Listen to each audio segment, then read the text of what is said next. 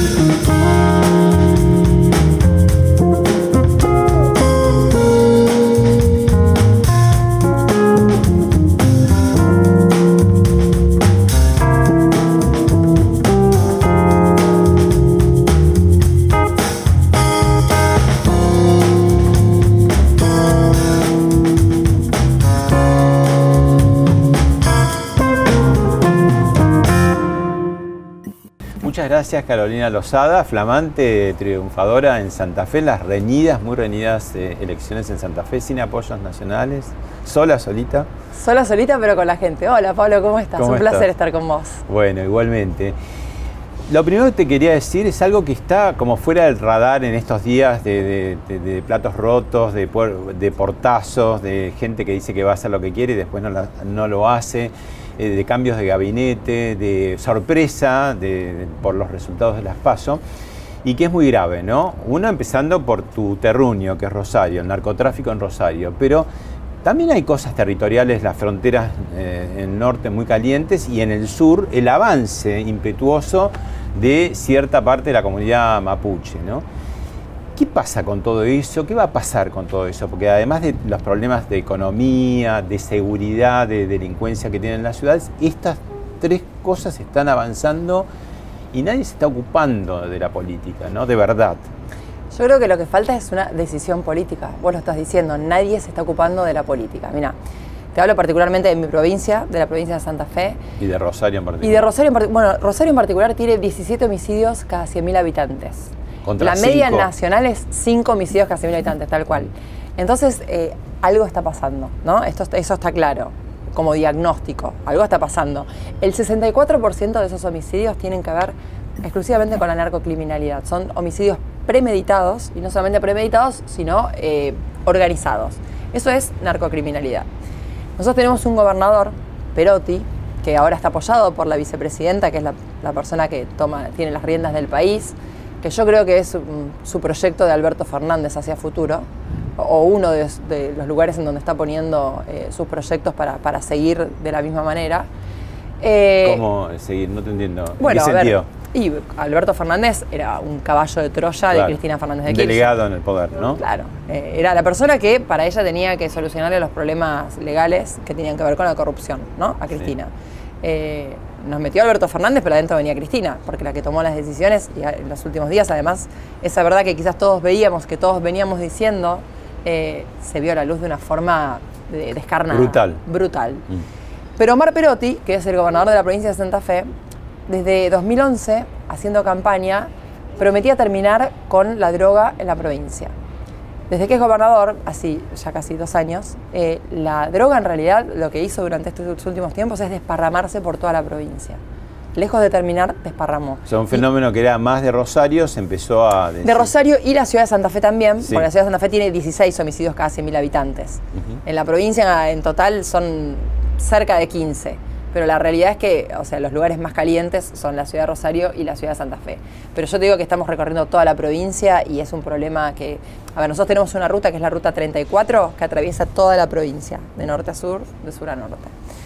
Que es lo que lleva el producto, nuestros mejores productos, los productos de nuestro campo, que, es lo que nos, lleva a los puertos, que es lo que puede llevarlo hacia, hacia, hacia el norte también. Eh, pero todas las localidades de cercanía de la ruta 34 nos, cuentan que es la ruta de la droga también. Y que el problema que tenemos es que nadie la controla, nadie controla el tema de la droga. Y eso es pura y exclusivamente una decisión política. Como el hecho de que nosotros venimos hace, desde que empezamos la campaña pidiendo por favor que las fuerzas federales estén instaladas en la provincia y no pasaba nada. Ahora anterior ministra de Seguridad. Eh, Patricia Bullrich. No. Eh, ah, no, Frederick. Frederick sacó algunas de las tropas e incluso dijo que había más problemas de inseguridad en la capital federal. Sí, bueno, dato erróneo y no solamente dato erróneo, sino que además dijo algo que para mí como santafesina, eh, con el problema que estamos teniendo con la narcocriminalidad, me resultó muy ofensivo. Dijo que en, Suiza era más aburrido, que acá era más divertido. A ver, vos pensá cómo le, qué le contestás, qué le decís a una familia que perdió a su hijo o que perdió a su padre o a alguien que quedó, que quedó quizás en un fuego cruzado de balas, ¿no? Porque es lo que sucede. No te voy a preguntar cómo se soluciona porque es muy complejo, pero cómo se empieza a aliviar este tema ya, como decir, bueno, ya le ponemos manos a la obra y lo empezamos a aliviar. ¿Cómo?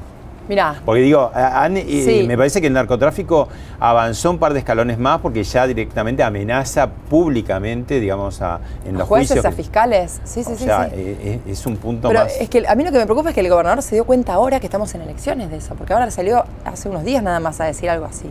¿no? llamó a Aníbal Fernández. Esto es una pantomima. La realidad es que no quieren solucionar absolutamente nada. Ojalá lo hagan, ¿eh? Ojalá porque yo eh, siento mucho dolor con eso que pasa y siento mucho dolor cuando eh, ves que de alguna forma estigmatizan a una provincia o a una ciudad, pero la realidad es que tampoco hay que ponerlo abajo de la alfombra. Nosotros tenemos, eh, dentro de lo que fue nuestra campaña, presentamos ocho proyectos. Uno de ellos apunta a eso. ¿Apunta a qué? A que no seamos una fábrica de sicarios, ni una fábrica de delincuentes, ni de narcotraficantes. Bueno, ahí Se infancias protegidas. En los diarios eh, ya dicen eh, colateralmente que hay sicarios por 15 mil pesos, no sé. Sí. Pero, eh, pues, ¿sabes por qué lo dicen los diarios hoy? Porque lo dijo el gobernador. Pero la realidad es que lo venimos diciendo durante, durante todo este tiempo nosotros. Hay un sicariato que está organizado de alguna forma por, desde adentro de los penales, desde hace años que están. O sea, el narcotráfico mutó, o sea, no es que dejó de ser narcotraficante de la familia Cantero, no, no, no, no, los monos siguen siendo los monos y siguen siendo, eh, estando en el narcotráfico, pero además encontraron una beta de un negocio nuevo que es el sicariato. Y desde adentro de la cárcel se maneja. Vos decís, ¿en la cárcel hay celulares? No, no tendría que haber celulares. Bueno, sabemos que en todos los penales hay celulares. ¿Se hace algo al respecto? Bloquear señales, por ejemplo. No, no se hace. Uno de los proyectos que nosotros tenemos apunta justamente a, a los chicos, ¿no? lejos de pensar que, la, solución es, bajar la edad de imputabilidad hasta los 10 años, o sea, me parece una locura todo eso. Están buscando hoy, y yo me, he reunido con, muchos curas y, también con gente de referentes de los barrios más vulnerables, y lo que te dicen ellos es que dentro de los barrios en donde ha penetrado el narcotráfico, hoy ya impera un Estado adentro de otro Estado. Pasa algo, la gente nos llama a la policía, la gente llama a la familia narco. Y ahí es tierra fértil. ¿Por qué? Porque los chicos lo que están viendo es que los únicos que han prosperado económicamente son las familias narco. Entonces, ¿cuál es el aspiracional de esos chicos? Entonces, eso es lo que hay que cambiar. En familia, en eh, infancias protegidas, nuestro proyecto, lo que queremos es generar una nueva figura penal que proteja a las infancias. Es decir, que vaya en contra de la persona que le pone un arma a un niño. La persona que, corrompe a un niño con fines delictivos tiene que tener la misma pena que aquel que corrompe a un niño con fines sexuales. En los dos casos les estás robando la infancia. Entonces me parece que ese proyecto puede ser revolucionario como fue en su momento el femicidio. Bueno, Carolina, estamos acá en la terraza piso 16 de un edificio muy emblemático como es el Barolo. Con esta vista increíble además. Increíble, un día gris, ideal para, para los planos, las fotos, las imágenes, en el bar 1923. Y es un programa típico porque también ahora hay algunos videos que te vamos a mostrar y tenemos incluso un bonus track de un colega tuyo que hizo lo mismo que vos y que te voy a preguntar, eh, que a él también le pregunté, que es Martín Tetas. ¿Te resultó muy difícil la decisión del salto del periodismo a la política? A ver, sí y no. No, te, pienso por qué no. Eh, no porque primero que en mi caso vino de parte de mi hermana la propuesta. El hecho de que venga de parte de mi hermana para mí me daba eh, la confianza suficiente. Mi hermana es militante política desde que tiene 18 años. Georgina se llama mi hermana. ¿Del radicalismo? Del radicalismo. Entonces, que venga de parte de mi hermana, para mí me generaba la confianza necesaria porque hay muchos, cuando sos periodista, dejas de confiar muchas veces, en, no todos, porque creo que hay muy buenos políticos, pero muchos políticos dejas de confiar, ¿no? Y, el hecho de que venga de parte de ella para mí ya era algo que me aliviaba muchísimo y lo primero que dije y pedí antes de aceptar cualquier cosa es que la gente que estuviera al lado mío quería que sea todos de ficha limpia. Si yo voy a estar luchando en contra de la corrupción, no quiero un corrupto al lado mío, como base. Eh, ¿Qué otra cosa me hizo decir que sí? la coyuntura. Yo también estaba pensando en irme del país. Yo también eh, pensé en algún momento en, irnos. Eh, con mi marido teníamos posibilidades de trabajo afuera, los dos con pasaporte también de afuera. Pero al mismo tiempo los argentinos nos gusta vivir en Argentina. Y la realidad es que nos gustan las costumbres de la Argentina, eh, la, forma en que nosotros vemos la familia, la forma en que nosotros vemos los amigos, la forma en la que vemos la vida. Nuestra vida es la que nos gusta. La vida que queremos en serio. La, vida que queremos, no la que nos están llevando a vivir. Entonces, ahí dijimos, bueno, porque fue una decisión familiar, esto tiene que ser una decisión familiar, si no es imposible llevar a cabo. Eh, dijimos, bueno, mi marido me decía, tenés la posibilidad de hacer algo, ¿no lo vas a hacer? Y bueno, y un poco eh, entre los dos, pensando en eso, dijimos, bueno, eh, sí, es el momento. Eso fue el porque sí. ¿Qué es lo que me costó? Bueno, amo el periodismo.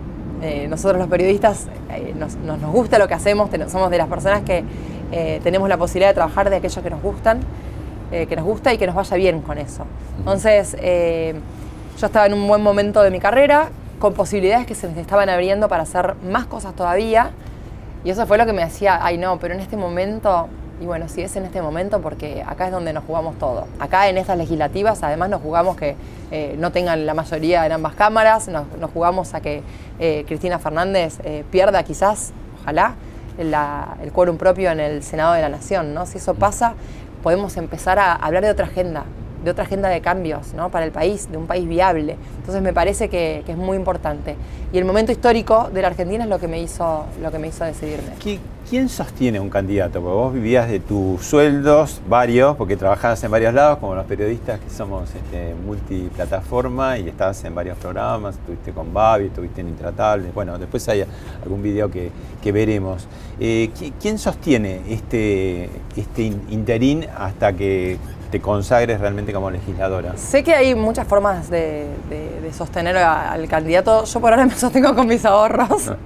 así que estoy en esa situación y además, bueno, no estoy sola, tengo un marido que también trabaja y bueno, nos sostenemos eh, un poco con ahorros y un, poco también con lo que... ¿Qué hace tu marido? Marido es fotógrafo. Ah, Estuvo bastante complicado durante la cuarentena, claro. pero bueno, ahora arrancó a trabajar eh, a full otra vez y bueno, por suerte, ¿no? si no estábamos más complicados pasó por Hablemos de otra cosa, una colega tuya o ex colega, si querés. No, no, somos colegas para siempre porque. Que es Mónica. ah, Mónica. Mónica Gutiérrez. Rosarina también. ¿Eh? Rosarina, Rosarina también. exactamente. Y que habló de este tema de la política, del periodismo y cómo a ella le impactó. La, vemos, la escuchamos sí, por supuesto. Yo tuve en por lo menos tres oportunidades, cuatro, en cuatro oportunidades posibilidades de subirme a listas. En los últimos 25 eh, años. En cinco oportunidades. ¿Te vinieron a buscar? Me vinieron a buscar, sí, sí. Me vinieron ¿Tuviste cerca en algún momento? ¿Dijiste casi, casi? Nunca. ¿O, no? ah. ¿O tuviste este, claro que no? En las cinco oportunidades eran lugares expectables para entrar. Para entrar. Primero, segundo lugar, para entrar. Eh, distintos partidos, distintas fuerzas políticas, eh, y la verdad, yo no tuve ninguna duda, porque yo hice una elección profesional siendo muy chica, durante toda mi vida cursé dentro de esta profesión, y yo creo que desde ese lugar no volvés a tu profesión. Bueno, ¿qué pensás? Porque ese es el dilema también, te vienen a buscar lo tentador. Eh, el periodismo y la política son como dos líneas paralelas que se cruzan, buenas relaciones, malas, cortocircuitos. Sí. ¿No? Son como dos primos hermanos que mm, mal avenidos, a veces mejor, depende las fuentes, todo esto que Tal cual. Eh, entiendo y comparto parte de lo que dice Mónica en el sentido, a mí también me vinieron a buscar cuatro veces, esta fue la quinta que me venían a buscar. Eh, y también de diferentes partidos políticos, incluso partidos políticos de los que soy muy crítica. Entonces eh, también te llama la atención eso, ¿no? Eh, y en las otras había dicho que no, bueno, por las razones contrarias a lo que te estoy diciendo ahora, por las cuales dije que sí. creo que es un momento histórico en Argentina en donde tenemos que involucrarnos si realmente queremos sacar el país adelante. Desde el lugar en donde sea, creo que el periodista se puede involucrar desde su lugar, pero a mí me salía de adentro las ganas de decir, hacer algo, hacer algo. O sea, más allá de lo que hacemos como periodistas, que creo que es un montón, y te aseguro que voy a defender con uñas y dientes la libertad de expresión en este país y la libertad de los periodistas. Eh, hubo, un corrimiento también un poco en cierta parte de periodismo político y televisivo algunos lo llaman indignados, ¿no? Pero digo, esa cosa de correrse a un lugar mucho más... De opinión. De opinión. Sí, claro. Te, acerca a la política. Digo, casi como que ustedes... Eh, estaban a centímetros de y, varios más. Y bueno, probablemente por eso nos venían a buscar, ¿no? Eh, porque, porque estábamos hablando de, bueno, cuando me vienen a buscar gente que no tiene nada que ver con mis ideas, me, sorprendió, pero digo, eh, la mayoría de los casos fue gente que sí tenía más que ver con ¿Y qué, conmigo. Qué, esa gente que te sorprendió, ¿qué, buscaban? ¿Tu cara conocida? No tengo ni idea, pero yo dije, pero... como te dicen, no, porque te venimos escuchando. Y yo digo, no me vienen escuchando. Claramente no. Definitivamente no me vienen escuchando. No sé qué van a buscar, no sé. Eh, a ver, yo creo que también hay gente que quiere entrar en política y se quiere meter a toda costa. Yo no soy el caso. O sea, yo en esto, eh, para mí los principios del periodismo, la, la, búsqueda, el la búsqueda de la verdad, eh, realmente la, verdad en serio, es algo que, está en mí, que está dentro mío. Entonces yo el mismo compromiso que asumí con el periodismo y que me comprometí totalmente, es el, mismo, el compromiso que, que, tomo ahora como, como política. Eh, me parece que es importantísimo eso y creo que la gente también está buscando eso. Está buscando gente que sea honesta y que se comprometa realmente. Y yo estoy 100% comprometida. Vos me preguntás hoy, bueno, te imaginas, Mónica decía, eh, después es difícil volver o mm, algo... Sí, eh, es verdad. Claro que es difícil volver, pero también, pero también yo no estoy pensando hoy en volver. Yo hoy estoy pensando en lo que quiero hacer, en lo que quiero cambiar. Te vas a escribir un par de libros seguramente con el tiempo muy interesantes. Bueno, ¿cómo, ¿me ayudas? bueno, eh, tenemos para ver un video donde justamente hay algunas postales, imágenes de eh, tanto de Martín Tetaz como de vos por, por estas coincidencias que tienen. Lo vemos y lo echamos. Dale. Yo sé que estás hinchado de la pero esa indignación nos tiene que dar más fuerzas. Hoy vamos a hacer algo distinto, Martín. Y vamos a hablar un poco de economía. Ay, este video me encantó, me encantó.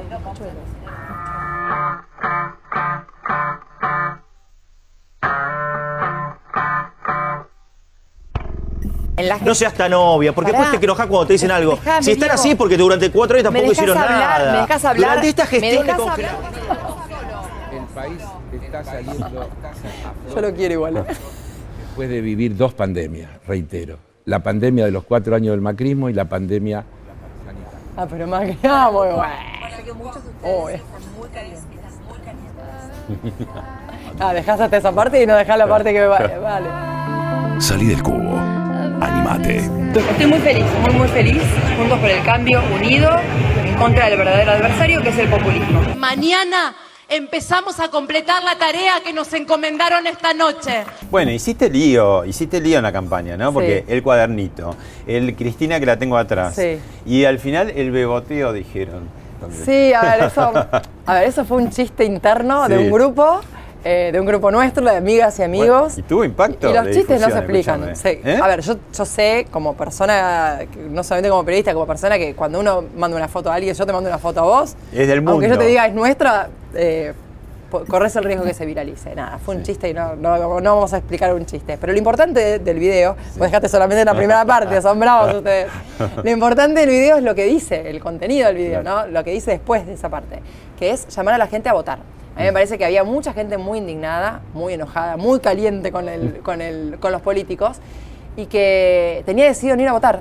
Porque ese enojo los hacía no ir a votar. Y yo le decía, es lo contrario, los kirchneristas van a ir todos a votar vayan ustedes a votar y es la mejor forma de, ser rebelde. metes un tema interesante. Siempre se dijo, y esto se comprobó desde que están las PASO en 2011, que el peronismo, barra kirchnerismo, como se llama, pone toda la carne al asador para las PASO. Ahora aparentemente dicen que no, que no pusieron toda la carne al asador. No sé cómo es. ¿Cómo es? ¿Cómo lo ves vos como periodista barra política, política barra periodista? ¿Quiénes faltan votar? Porque hay como dos millones de personas que no fueron a votar. ¿Están más del lado de Juntos por el Cambio o están más del lado del Frente de Todos? Yo creo que hay muchos de Juntos por el Cambio que no fueron a votar. Muchísimos. Muchísimos. Eh, también hay gente, parte de gente de todos que no fue a votar, ¿no? Pero no te olvides que el Frente de Todos perdió núcleo duro. O sea, esto, lo que pasó en estas elecciones pasó, son, es histórico. Nunca habían Nunca perdió el unido, tanto, aparte. ¿eh? perdido tanto, pero además perdió del núcleo duro. Eso realmente... bonaerense.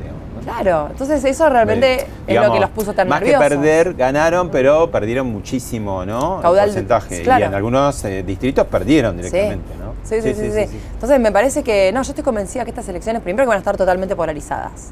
totalmente polarizadas, digo, más allá de que en algunas provincias, en nuestra provincia haya terceras fuerzas, yo entiendo que la gente sabe que en esta nos la jugamos todas, nos la jugamos todas los argentinos.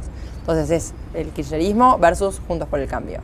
Eh, pero además creo que la gente va a ir masivamente a votar, porque además yo sabes que siento que hay mucha gente que, esos indignados, que no querían ir a votar porque estaban tan enojados. Eh, Además, ¿para qué? hoy están ilusionados. claro, esa de, la decepción está pasando la ilusión. Totalmente, yo estoy convencida, yo de hecho no lo llamo, no me gusta llamarlo voto castigo. Yo no creo que castigaron a Alberto y a Cristina, yo creo que fue voto esperanza. O sea, la gente que estaba pensando a lo mejor en hacer una cola a Ezeiza, porque pensaba que Ezeiza iba a ser la única salida, fue, hizo una cola y se bancó la cola que había que hacer, por lo menos en mi provincia, en algunos lugares había colas de de más de una cuadra y todo, y fue y votó. Entonces, la verdad, creo que eh, hay una, Argentina que dice, ah, ojo con lo que está pasando. Y tengo un caso que lo nombro siempre porque es alguien que conozco, entonces me, llamó mucho la atención y me, pareció como algo muy motivador para mí y para todos, ¿no? Que es una persona que estaba por vender un campo, estaba cerrando una operación para vender el campo e irse a vivir afuera. Y esa persona dijo, cuando vio lo que pasó el domingo, dijo, a ver, esperemos, a ver, esperemos qué pasa a ver si lo mismo sucede en noviembre y a ver si las cosas pueden cambiar en, nuestro país. Yo creo que como esa hay mucha gente, porque hay muchos argentinos que estaban yendo, muchos argentinos que ya se fueron, y nosotros lo que tenemos que hacer ahora como oposición, y si llegamos a, los lugares que queremos llegar al Congreso, es revertir el flujo de gente. O sea, que en lugar de irse la gente, quiera volver a la Argentina, quiera volver a creer que acá puedes educarte, que acá puedes crecer, que acá puedes tener eh, lo que necesites, ¿no? y, que, vamos a respetar a las instituciones, que hay un proyecto de país en donde se respete a todo, que se respete a la policía, que se respete absolutamente a todos. Lo que, lo que hace el kirchnerismo de elegir a, los delincuentes en lugar de, de a las personas que tenemos que proteger es una locura y es una cuestión ideológica de ellos entre otros ejemplos, ¿no? La doble vara del kirchnerismo, hay tanto para hablar. Yo creo que la gente les puso el freno. Y lo que no se dieron cuenta ellos todavía es que los que tienen la sartén por el mango son cada una de las personas que nos están viendo, todos los votantes. Nosotros como ciudadanos tenemos la sartén por el mango para decirle, hasta acá llegaste, de ahora en más queremos otra cosa. Y es lo que pasó. Carolina, ahí tenemos para ver una comparación de eh, tanto las pasos 2019 como estas recientes pasos 2021 ¿Cómo reaccionaron ambos presidentes? Entonces eh, Mauricio Macri y ahora Alberto Fernández. Lo vemos y lo charlamos. Y el kirchnerismo probó otro modelo que fracasó y que el mundo rechazó, y por eso generó lo que generó esta mañana. Entonces, esa parte no me puedo hacer cargo. O sea, no estaríamos hablando de lo que pasó en los mercados si por haber ganado el kirchnerismo los mercados hubiesen abierto a la suba. esta es la que dio ahí el toque, ¿no? Sí. Yo estaba ahí. Acerca de si va a confiar o no va a confiar los argentinos. Y hoy dijo, en esta propuesta por ahora no confiamos. ojalá que el kirchnerismo se haga cargo y revierta esta situación. Frente a ese resultado que para todos nosotros fue un resultado que nos dolió definitivamente, que nos llevó a un debate sobre las causas, yo quiero hacer memoria junto a ustedes. Porque en el 2019 otros perdieron las elecciones primarias. ¿Y saben lo que pasó al día siguiente? Que esas elecciones primarias se perdieron. Cerraron el Ministerio de Salud, cerraron el Ministerio de Trabajo, cerraron el Ministerio de Ciencia y Técnica. En un caso, el presidente Macri echaba la culpa al, kirchnerismo que volvía. En otro caso, se usan todos potenciales. Habremos hecho, podría haber sido. O sea, no hay tampoco un reconocimiento de lo que pasó, ¿no? Sí, ahora con el diario del lunes te puedo decir que... Eh, lo que dijo Macri, algo de razón tenía, ¿no? O sea, los mercados, ¿qué pasó con el dólar? ¿Qué pasó con los mercados a partir de las, de las pasos? ¿Qué pasó con las últimas elecciones? Las pasos anteriores, en donde Alberto se mostraba tan compungido y, triste y Cristina miraba hacia abajo. Eh, al día siguiente empezó a subir, empezó a mejorar algunos indicadores y empezaron a mejorar. Bueno, después la debacle, claro, claro, Porque después quisieron aguarle la, la, la fiesta al pueblo. Claro. Ellos no creen no creen en el pueblo, ellos no creen en... A ver, ¿cuántas veces dijeron Cristina Eterna? No creen ni siquiera en la alternancia. Hay, bases de la democracia que no respetan. Cristina Fernández de Kirchner es una persona no solamente con un ego muy importante, sino además es una persona que le cuesta mucho eh, no, no, no, no, nos olvidemos que no, no entregó los atributos a Mauricio Macri, ¿no? Ella habló en su carta, pero me parece que fue todavía mucho más eh, transparente y brutal eh, Fernanda Vallejo con sus audios filtrados o no filtrados, tantos audios además, parece largos. largos y además muy, muy estructurados, ¿no? Como diciendo, el poder emana de Cristina Kirchner, o sea, en realidad eh, hay que agradecerle la, sinceridad casi con lo que lo dice. Sí, y hay que pedirle perdón por la, por la corrupción, también podemos agregarle eso, ¿no? Por la, por la, por la, por las, eh, que es lo que ella quería, por, las, y ella las causas. Habla muy mal y lo, lo, lo insulta a la investidura presidencial siendo que Alberto Fernández, como dijiste, fue puesto, fue una idea, una creación, un artefacto político creado por Cristina Kirchner. Que era su el peor crítico, ¿vos te, acordás de lo que era Alberto Fernández? diez años. Diez años. No me voy a callar su mal manejo de la economía que ha llevado a la Argentina de vuelta a tener déficit fiscal. No me voy a callar en denunciar que no solamente no acumuló un solo peso más de reservas, sino que se está gastando las reservas del central. Además la, llamado, la llamó instigadora del pacto con Irán, o sea, hubo acusaciones muy fuertes de Alberto Fernández hacia eh, Cristina. Bueno, a ver, los audios de Fernanda Vallejo, no, no creo que hayan sido audios filtrados inocentemente. Eh, me pareció muy fuerte lo que escuché, me pareció eh, que había una intencionalidad de, vaciar de poder a un presidente. es un país presidencialista que hoy tenemos un presidente que no tiene ni siquiera un gabinete elegido por él. Mm. ya era, eran pocos los que le quedaban de Alberto y ahora se sacaron de encima los que más les molestaban. Bueno, cosas justamente que pasaron en estos días para ver y que tienen que ver con cómo este, pudo eh, metabolizar bastante mal, por cierto, el oficialismo estos resultados. ¡En noviembre! ¡Por favor! ¡Qué enojado que está! Rompamos la marcha que empezamos. Lo que hicimos mal, lo corregiremos. Lo que no hicimos, lo haremos. No condenemos al país al retroceso. Y él es un ocupa, porque no tiene votos no tiene legitimidad, no lo quiere nadie cada día, porque la derecha, si tiene que votar derecha, tiene a Macri, tiene a los ultras, le sobran opciones. Mirá si va a votar a este mequetrefe que aparte no sirve para nada. ¿Alberto Fernández le ofreció algo? ¿Puedo hablar? Sí. No hay, yo no, no quería nada, ¿no? sé que se perdió una elección y que cuando eh, se perdió una elección hay que analizar las cosas. El presidente me convocó, hablamos de política, charlamos de política, no me ofreció nada. Juráis por Dios y por la patria, sobre estos santos evangelios, desempeñar con lealtad y patriotismo el cargo de ministro de Seguridad para el que habéis sido nombrado. Sí, juro. Si así no lo hicieres, Dios y la nación nos lo demanden. Alberto Fernández parecía que iba a ser el gran armonizador de ese frente tan heterogéneo, ¿no? Incluso cuando asumió con melodías alfonsinistas, decía vengo a cerrar la grieta y todo. ¿Qué pasó? A partir de Vicentín, otra vez tu provincia, ¿no? Otra vez mi provincia y te digo más, Dionisio Escarpín es el intendente de Avellaneda, es mi compañero de fórmula, ¿no? Es, el segundo candidato de mi lista a senador nacional.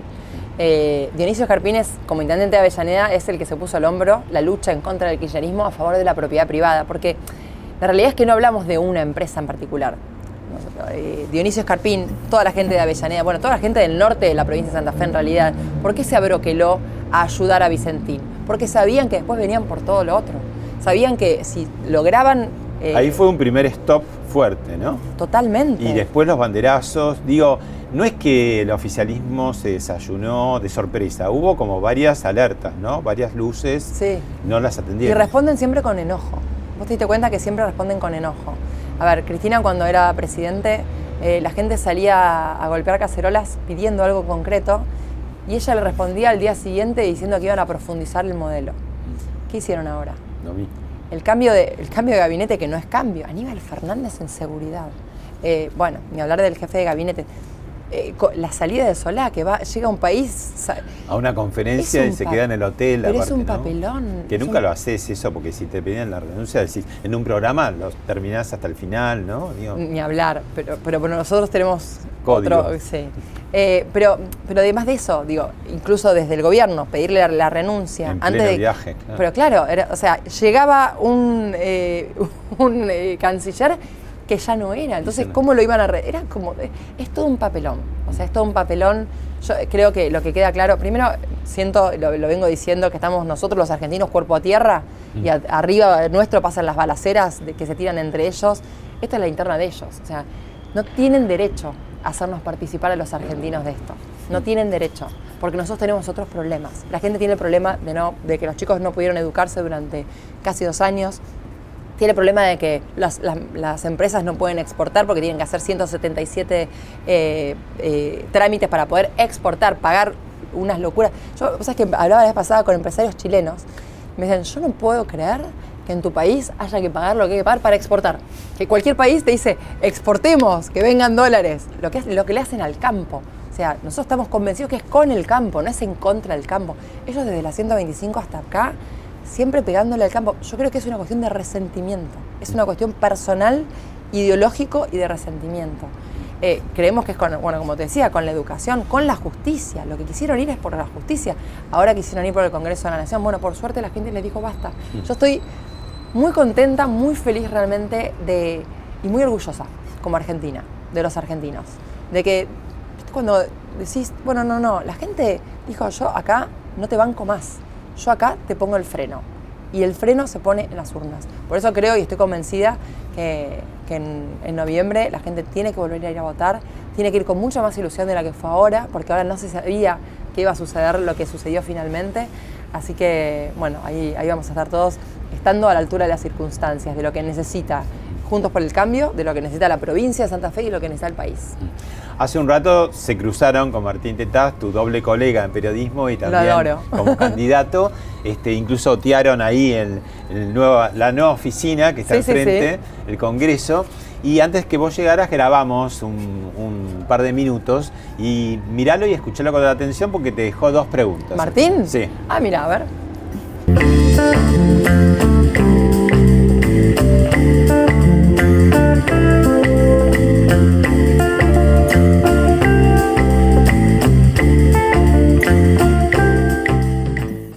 Bienvenido Martín Tetaz a este bonus track, nada casual de Hablemos de otra cosa. Primero, eh, felicitaciones por el triunfo Las Paso. Muy bien. Y después nada casual porque una serie de coincidencias con Carolina Lozada, ¿no? Periodistas que dan el salto a la política, los dos triunfantes en, Juntos por el Cambio y los dos con la camiseta puesta que no es la de A, eh, I, pero Macri, la que tuviste con Heller en ese cruce, sino la de los colores radicales.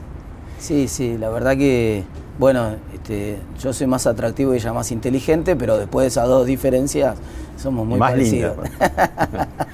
bueno, primero eso, que, eh, muy difícil dar el salto, la decisión, ¿no? La decisión del salto. Eh, se facilitó mucho por el contexto. Yo hace muchos años que tenía ganas de hacer política, la hice en su momento en la universidad.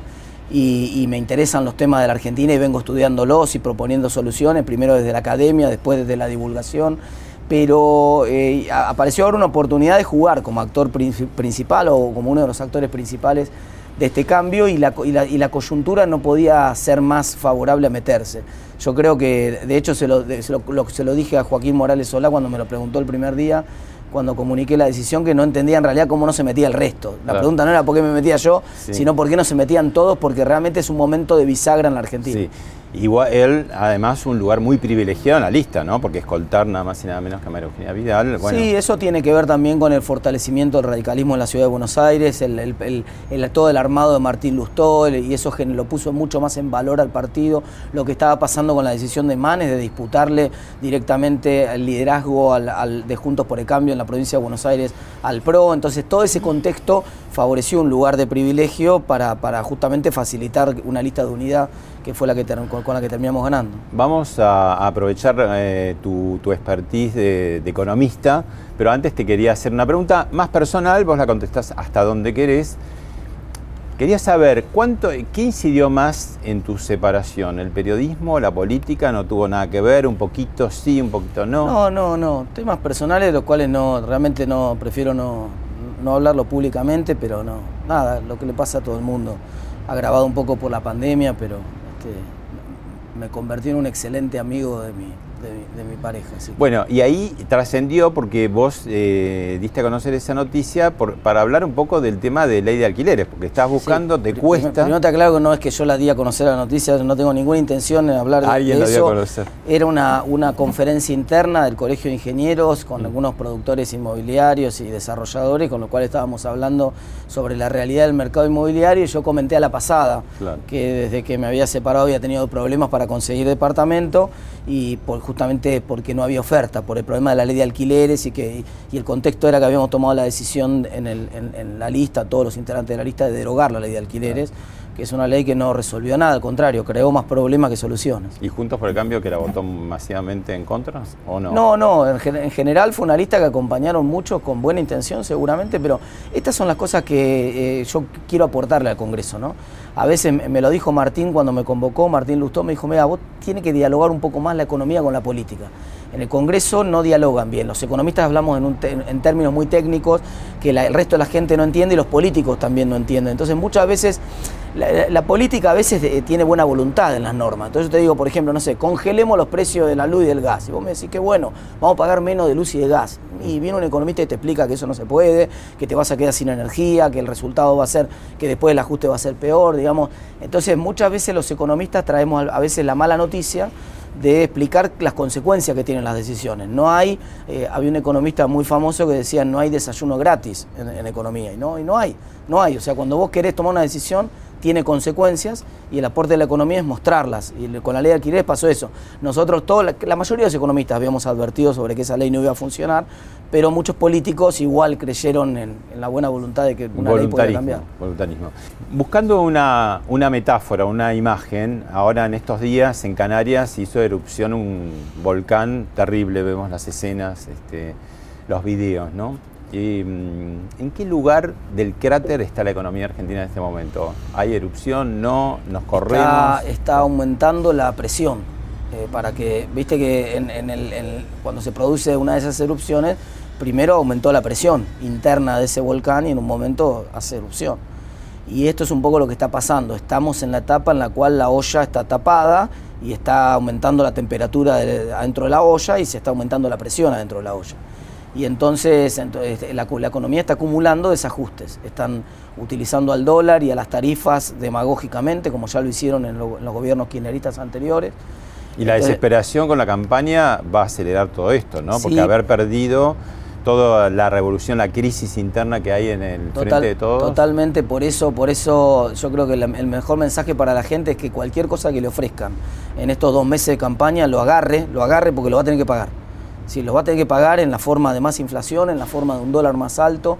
Es decir, ojalá pudiera ser el mundo tan fácil como imprimir billetes, porque entonces tendríamos que usar la, propuesta de la gente de la izquierda que dice pongamos un salario mínimo de 100 mil pesos. Claro. Sería espectacular, ¿y por qué no 400 mil también? Entonces emitimos, todo el mundo gana 400 mil pesos.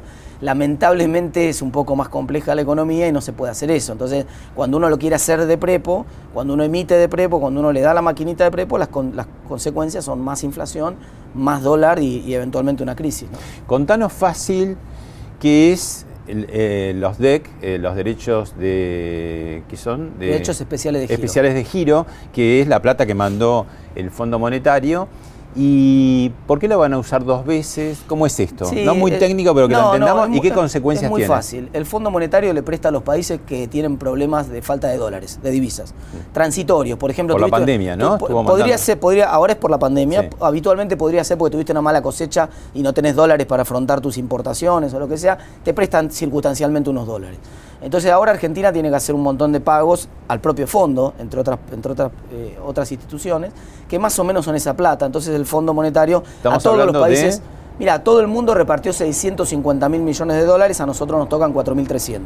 Entonces nos dio 4.300 millones de dólares y nosotros más o menos es lo que le tenemos que pagar al fondo y al Club de París en el resto del año. O sea que en, realidad es plata que entra y que sale, no, no, produce ningún efecto en la economía.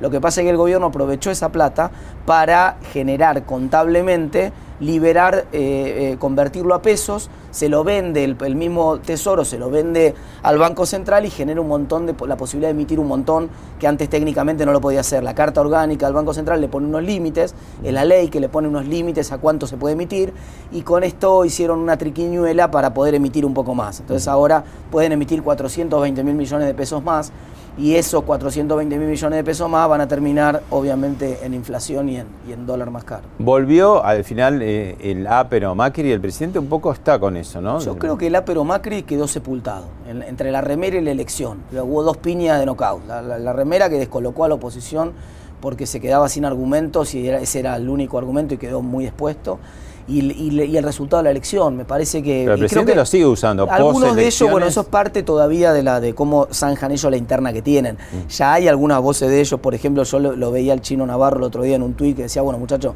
se acabó, ya no podemos hacer más campaña con Macri, porque evidentemente no garpó. Entonces tiene. Si el gobierno. Ahora, vos me lo preguntás a mí. Eh, cuando el enemigo se equivoca hay que dejarlo que se siga equivocando, ¿no? Así, por mí que lo sigan usando de acá hasta noviembre, que sigan por el mismo camino que venían y que aceleren un poco más sería ideal para nosotros. Pero los cambios que, se están dando de, gabinete eh, y eso, ¿te parece que van a corregir? Esta es como una, un combate de box a nueve rounds y ya vamos por el segundo, ¿no? Porque ya pasaron dos semanas. Pero, pero si vos ¿Cambió algo? ¿Mejoró? ¿Empeoró? Me parece que para ellos en lo electoral, en lo electoral empeoró dramáticamente porque están poniendo a Aníbal Fernández, que es uno de los políticos con peor imagen de la, de la nación. Una de las causas de la derrota de 2015. La causa de la derrota en la provincia de Buenos Aires, digamos, nos están facilitando mucho el contraste. Claro, con María Eugenia ahora. sí, o, con Patricia Bullrich. Entonces, ¿vos qué preferís? ¿Una Argentina donde el ministro de Seguridad sea Patricia Bullrich o una Argentina donde sea. Claro, donde sea Aníbal Fernández. Entonces, están, están facilitando demasiado las cosas eso es parte de la única, tal vez el único camino que tenían ellos para dirimir la interna, implosionaron, el, esquema de, unión del Frente de Todos implosionó con el resultado de la elección, no están preparados para perder y tal vez la única solución que encontraron que les permite no explotar hacia adentro tanto o frenar la explosión fue este gabinete que, insisto, además, el gabinete es un gabinete donde este, es un gabinete con olor a hombre. Eh, no, no, no, no tiene nada que ver con los tiempos. Toda la agenda que había. Entonces, toda la agenda que nos con había cosas para atrás en Mansur en el tema de género y todo lo que habían dicho. Entonces, todo lo que nos habían dicho de la, de la importancia de la igualdad de género, de la importancia del, de, la agenda de género era todo mentira. Mm. Porque en la primera circunstancia importante donde se juega poder real, realmente encima les dicen a ellos, fue muy indigno el papel de, la ministra de Género. La ministra de Género se reunió con él. nada más que una foto en Olivos, ¿no? Y en esa foto él le explicaba, es, es insólita, él le explicaba por qué, chicas, este no es el momento para ustedes, entiendan, esto es en serio, mm. acá hay poder en juego, ya las vamos a compensar más adelante. O sea, todo al revés de lo que venían pregonando. Claro, cuando la situación es en serio, se acabó la pavada esa, evidentemente era, era todo mentira, era fulvito para la tribuna. Eh, la última, Martina, apelo a tu vieja profesión que seguramente está, está ahí, está siempre latiendo. Y quiero que le dejes una pregunta picante a Carolina Lozada. No me hagas trampa de radical, de correligionario. Una pregunta de periodista a otra periodista que es también compañera ahora de ruta en la política. ¿Qué pregunta le, le dejarías que sea interesante que la conteste, Carolina? Le preguntaría qué piensa hacer o cuál es el rol que piensa tener en la construcción de la alternativa para el 2023. ¿Qué, piensa hacer para que el radicalismo sea protagonista y lidere la coalición de Juntos por el Cambio con un candidato a presidente propio en 2023? Esa es la de correligionario, ahora la de periodista. Sí, no, esa es la de como, como, periodista. Eh, eh, también le podría ser otra de correligionario. Eh, cómo se ve ella en la provincia, para, para, para, gobernar la provincia de Santa Fe, si dentro de dos años o dentro de seis años tiene expectativas de gobernarla. Gracias, Martín. Gracias a vos. Bueno, dos preguntas. Le saqué, ¿viste? Primero quiero decir que es injusto. ¿Por qué? Porque yo no le puedo hacer preguntas a tetas ahora. claro. Ahora se fue, se fugó. Se fue, se fue. A hacer fotos de, sí, sí, sí. para su boleta. Está muy bien, está muy bien. Bueno, la primera, la primera eh, recordemos esta de que si ves a algún candidato radical para la presidencia en 2023. Yo creo que hay muchas opciones, eh, muchas opciones. En, dentro del radicalismo hay opciones, bueno, ni hablar de Cornejo, hay, no, no quiero nombrar a todos, pero Manes, este, Pero sí, eh, Gerardo Morales, Cornejos, Lustó, Manes también, por supuesto. A ver, hay muchas opciones dentro, pero nosotros somos una coalición, somos Juntos por el Cambio. O sea que creo que hay muchos, eh, muchas personas que pueden llegar a acceder a un cargo semejante. O sea, va a haber unas pasos presidenciales heavy, fuerte. Yo estoy convencida de que sí y que está bien que estén. Sí. Yo estoy muy es para eso las pasos. Son para eso las pasos y hay que utilizarlas bien, de esa manera. Que la gente elija a sus candidatos. No es, tan simple como eso, como pasó en nuestras, en nuestras internas, como pasó en las, en las pasos nuestras. No que salgamos a, hacerla como lo que está haciendo el oficialismo. No, no, no. Las pasos son para elegir a los candidatos y la que elige es la gente. Y yo estoy muy conforme con eso, es parte de la democracia, me encanta que sea así. Bueno, y la segunda, digo, vos eh, lograste un triunfo muy apreciado porque, bueno, en un mar de tiburones, de, personas que están trabajando en la provincia fuerte, alianzas nacionales con gigantes, y vos te abriste ese paso. Y bueno, y ahí Martín dice, ¿te ves para gobernadora en 2023? Mira, eh, primero quiero aclarar una cosa no soy yo sola. Nosotros estábamos solos en el sentido de que no teníamos ninguna figura a nivel nacional que nos apoyara. Todas las figuras a nivel nacional fueron a Rosario y recorrieron, fueron a Santa Fe, a toda Santa Fe y recorrieron con otros candidatos. Nosotros no estábamos en como vos lo decís. Incluso el expresidente Mauricio Macri, que vos le, reprochaste en cámara también. Sí, sí, sí, sí, por supuesto. Yo no, yo soy periodista. Si van a buscar a un periodista, sepan que vamos a seguir siempre diciendo la verdad y de frente. Yo soy muy frontal, ya me conoces. Meter el dedo en el enchufe cuando vamos, hace falta. Vamos derecho, a donde haga falta. Em, yo eh, creo que somos un equipo muy muy sólido, eh, no es un trabajo mío solo, eso es lo que te quería decir al principio, es un trabajo de equipo, de un equipo muy sólido y por eso logramos el triunfo. Muy sólido y muy territorial en cuanto a la provincia, ¿no? Dionisio Escarpín, Mario Barleta, Germana Figueroa Casas, bueno, todos los que, los que bueno, ahora, ahora conformamos una nueva lista, ¿no? También. Eh, si me veo como candidata para 2023, yo no, no te puedo aventurar algo así. Yo creo que yo hoy estoy enfocada en ser, yo hoy te digo que no, Hoy estoy pensando en ser senadora y en, todo lo que puedo hacer como senadora en todo lo que puedo hacer como senadora nacional representando a mi provincia. El senador tiene que representar a los intereses de la provincia. Entonces, para mí hoy, aventurarme a pensar en 2023 no, no me entusiasma eh, desde, desde un lugar personal. Observaste mucho hasta ahora mismo, muy críticamente, a la política desde afuera. En este corto lapso que diste el salto, ¿qué, qué es lo que viste desde adentro, ¿no? Que esa doble mirada no la perdés, ¿no? Porque digo, sigue estando la periodista latiendo, pero estás adentro de la política. ¿Qué es lo que se ve distinto cuando estás adentro de la política? Lo que pasa es que nosotros estábamos bastante adentro, vos también. Mm. Entonces, eh, digo, más allá de que estés con el otro rol del, periodista, eh, estamos muy empapados de lo que pasa realmente adentro. Por lo menos en la instancia en donde yo estoy ahora. Después te cuento el año que viene, si estoy en el Congreso de la Nación, qué se ve desde ahí adentro del Congreso. Claro. Pero yo puedo ver como, a ver, eh, las tradiciones están como están en todos lados, como las veníamos viendo como periodistas, las diferencias están como las veníamos viendo como periodistas. Vamos a ir ahora a una muy breve pausa, pero te dejo picando. Eh, no le vas a poder hacer preguntas a Tetaz porque ya está lejos de aquí. Sí, sí, sí. Pero... la actitud de Tetaz que se, se borra. pero te voy a pedir que la, Carolina Lozada, periodista, le haga una pregunta buena, picante, como las que hace Carolina Lozada, a la Carolina Lozada política. Pensalo en la tanda y nos contestamos. ya volvemos.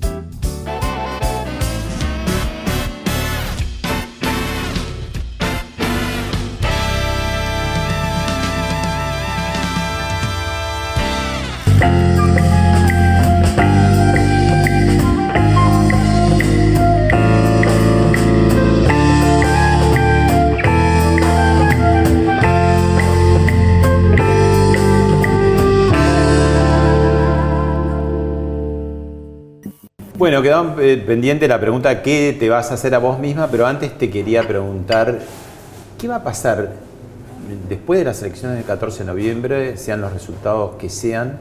Quedan dos años del gobierno de Alberto Fernández. ¿Cómo los visualizás y qué papel va a jugar la oposición ahí con, en la gobernabilidad? ¿no? Yo creo que la oposición tiene, tiene la suerte argentina de que la oposición que hay ahora, con el lío que armó el oficialismo, es una oposición muy prudente y muy consciente y, que va realmente a favor de la Argentina. Entonces nosotros lo que queremos, eh, estamos siempre a favor de la institucionalidad. ¿no? Entonces me parece que eso es importante decirlo para que la gente también esté tranquila, que nosotros no vamos a estar echando más eh, nafta al fuego, sino todo lo contrario. Lo que están echando nafta al fuego es el oficialismo y nosotros lo que estamos es como expectantes y, vamos a defender la institucionalidad, primero que nada. ¿Qué va a pasar de... Eh, eh, ahora, de, después de las elecciones, quedan dos largos años. Es que es muy difícil de, pensar ¿qué va a pasar cuando está Cristina en el poder?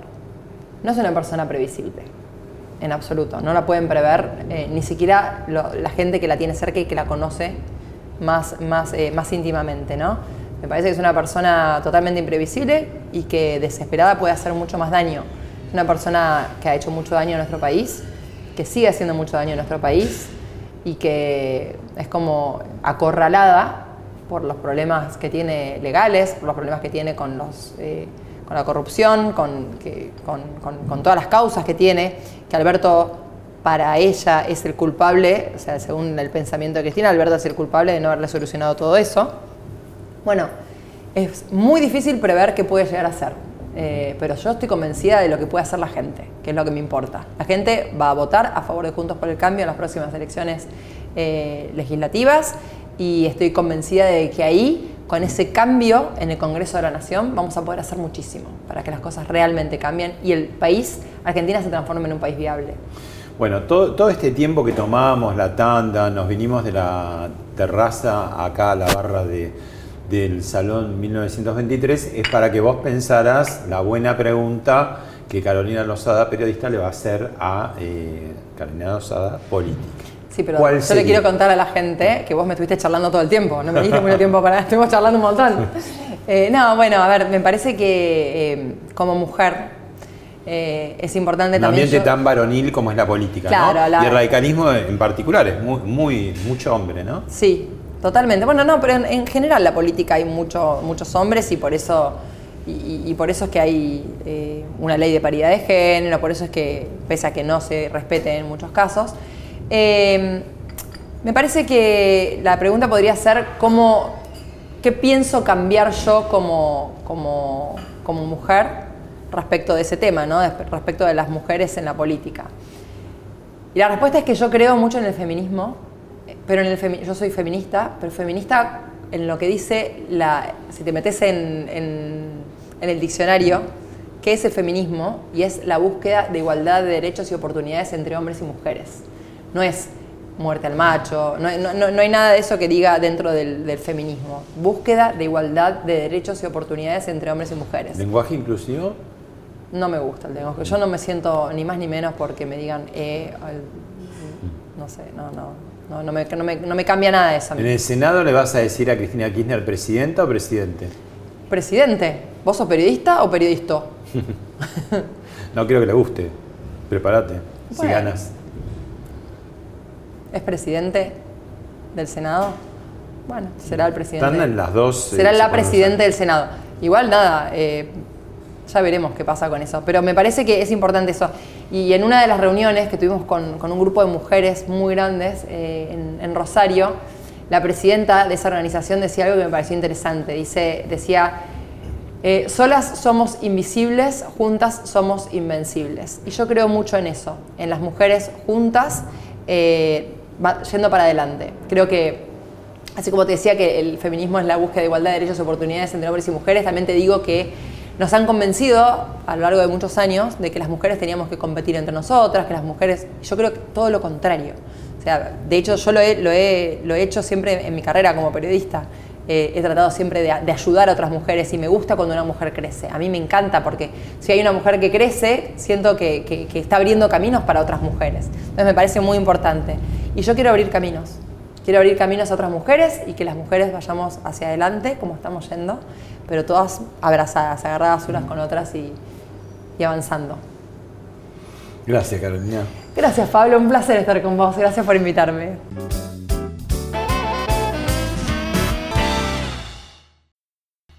Esto fue Hablemos de otra cosa con Pablo Sirven, un podcast exclusivo de la Nación. Escucha todos los programas de La Nación Podcast en www.lanacion.com.ar. Suscríbete para no perderte ningún episodio. Estamos en Spotify, Apple Podcast, Google Podcast y en tu reproductor de podcast favorito. Seguí escuchando La Nación Podcast.